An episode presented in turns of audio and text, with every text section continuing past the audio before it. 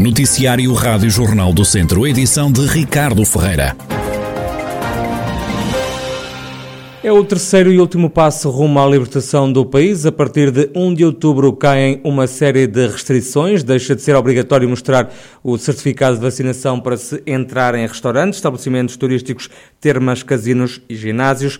Também já não há limites de horários. Caem também os limites de lotação em estabelecimentos comerciais, espaços de restauração, casamentos e batizados, eventos familiares e espetáculos. Foi o que anunciou esta quinta-feira o Primeiro-Ministro. Bares e discotecas podem voltar a reabrir, mas é necessário à entrada mostrar o certificado de vacinação. Olavo Souza, do grupo NB, que tem várias discotecas em Viseu, mostra-se cauteloso com esta medida. A Rádio Jornal do Centro acrescenta que só vai abrir uma discoteca na cidade no início do mês de outubro. Temos que ir com cautela, porque ainda não conhecemos a resolução do Conselho de Ministros na sua totalidade, não é? Não sabemos algum tipo de restrições, tirando, obviamente, a certificação de vacina, ou teste negativo, mas uh, estando tudo normal, vamos reabrir obviamente a discoteca, uma delas, porque as outras carecem de, de algumas obras, porque as casas foram muito tempo paradas, têm alguns danos uh, estruturais que é preciso corrigir, mesmo na parte dos equipamentos informáticos e de som, também muitos terão que ser testados, obviamente, e só a posterior é que, é que conseguirei abrir. Eh, mas sim, em Viseu pelo menos o ICE vai trabalhar, porque já estava a trabalhar num formato que nos era permitido e tem todas as condições para fazê-lo sem que seja necessária qualquer tipo de intervenção. Se nos permitem abrir dia 1, dia, dia 1 fazemos uma grande festa de abertura. Olavo Souza diz que teve milhares de euros de prejuízos. Os empresários da noite que estiveram mais de um ano e meio fechados continuam a reclamar apoios do Estado para além de bares e discotecas a partir de 1 de outubro para visitar idosos em lares e doentes em hospitais, também vai ser preciso mostrar o certificado de vacinação. O mesmo acontece em relação a grandes eventos culturais e desportivos.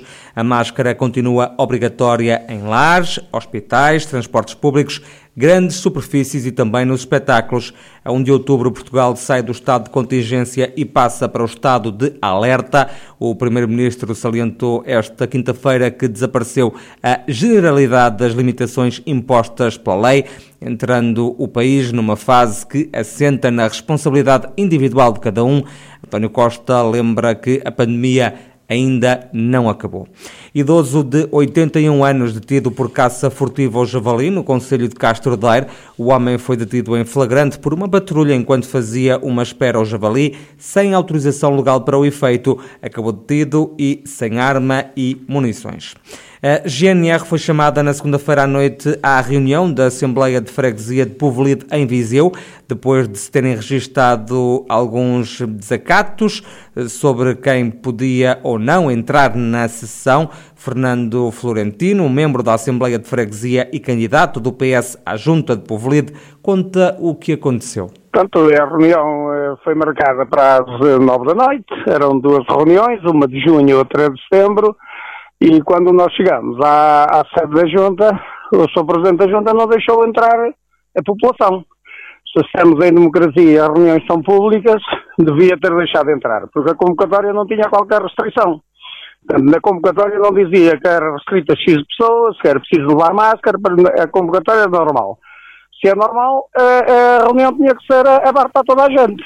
Em protesto, os eleitos do PS não entraram na sessão da Assembleia de Freguesia. Como protesto, não entramos na, na sala da, da, Assembleia de Freguesia, não entramos, eh, portanto, eh, porque achamos que se as reuniões são públicas, são para toda a gente, e o nosso disparate, que nosso, da, da malta do Partido Socialista pertence à Assembleia, podiam entrar duas pessoas mais.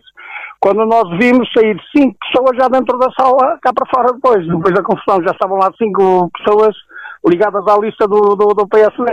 Isto é uma, é, é uma vergonha autêntica, é uma, uma ditadura. Nós protestamos, a GNR foi chamada ao local, tomou conta do, dos acontecimentos, eu prestei declarações, prestou o Presidente da Assembleia, prestou o Presidente da Junta.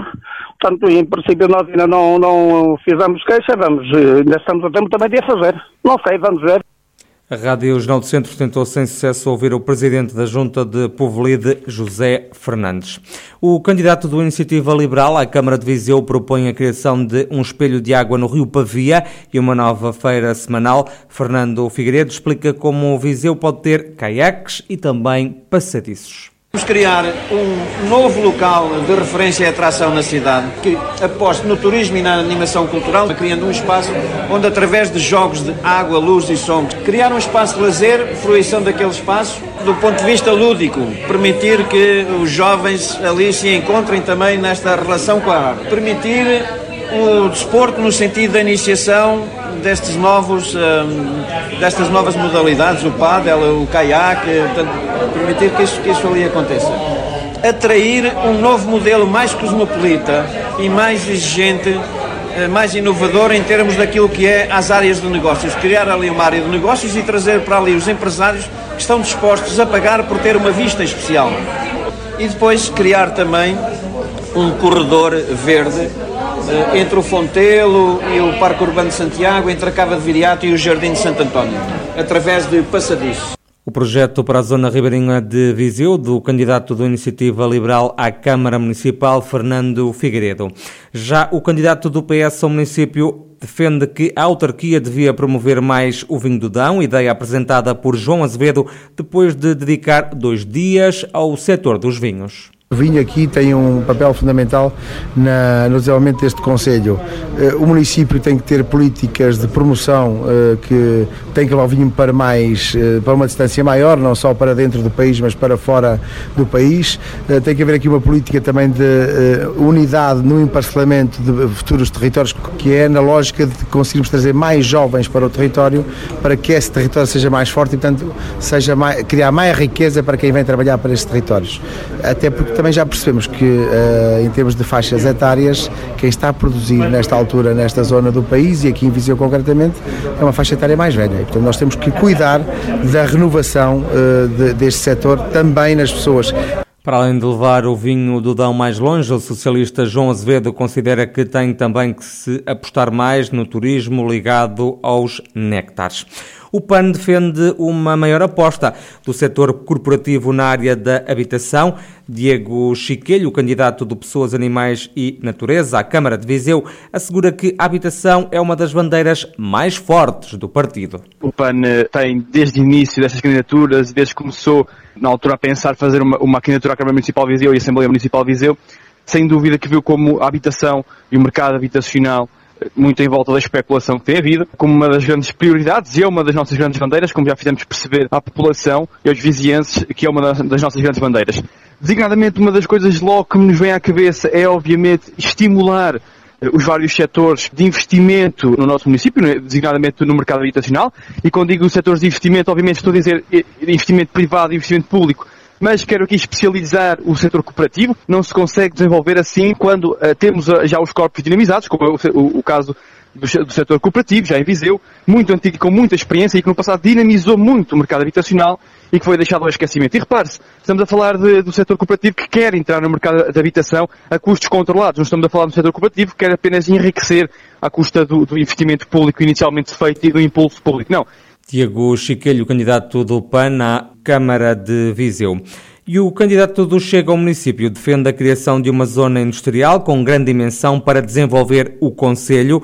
Pedro Calheiros diz que é necessário implementar essa nova área empresarial numa zona com fáceis acessos aos transportes. Equacionar a hipótese de fazer uma zona industrial de grande dimensão, ou seja, uma zona industrial que de facto abarque indústrias muito grandes, indústrias que de alguma forma possam ser consideradas indústrias pesadas e dentro de um programa que há referente aos apoios estatais e não só, e mesmo da União Europeia, com projetos eh, na casa de entre os 20 e os 30 milhões. A zona terá que ser numa, numa região, aliás, eh, terá que ser num sítio onde haja acessibilidades fáceis, porque hoje em dia os transportes são importantíssimos. Agora, isto é tudo, faz tudo parte de um plano integrado, não se pode ter as coisas completamente separadas. Nós agora temos que aproveitar aquilo que é nosso, pensar que o futuro não passará necessária, nem obviamente, pela criação de grandes, de grandes estruturas. Isto é um plano integrado de desenvolvimento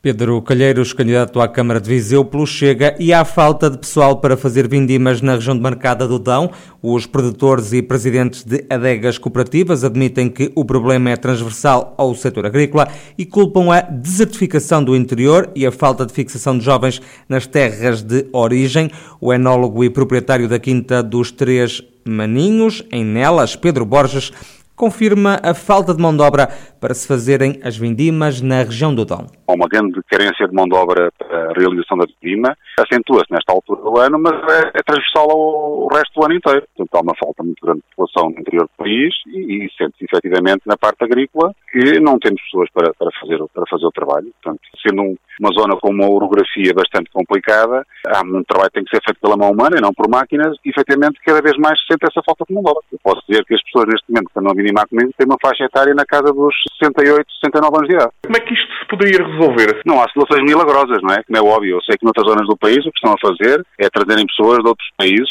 nomeadamente da Ásia, e que estão a suprir estas dificuldades. Mas também com o lado negro, digamos que essa vinda dessas pessoas tem trazido, não é? Com, nomeadamente com algum abuso por parte de algumas entidades em relação às condições a que submetem depois esses trabalhadores, não é? E nós aqui na Beira não queremos, não queremos cair nessa tentação, digamos assim. A falta de mão de obra é uma ameaça às vindimas na região.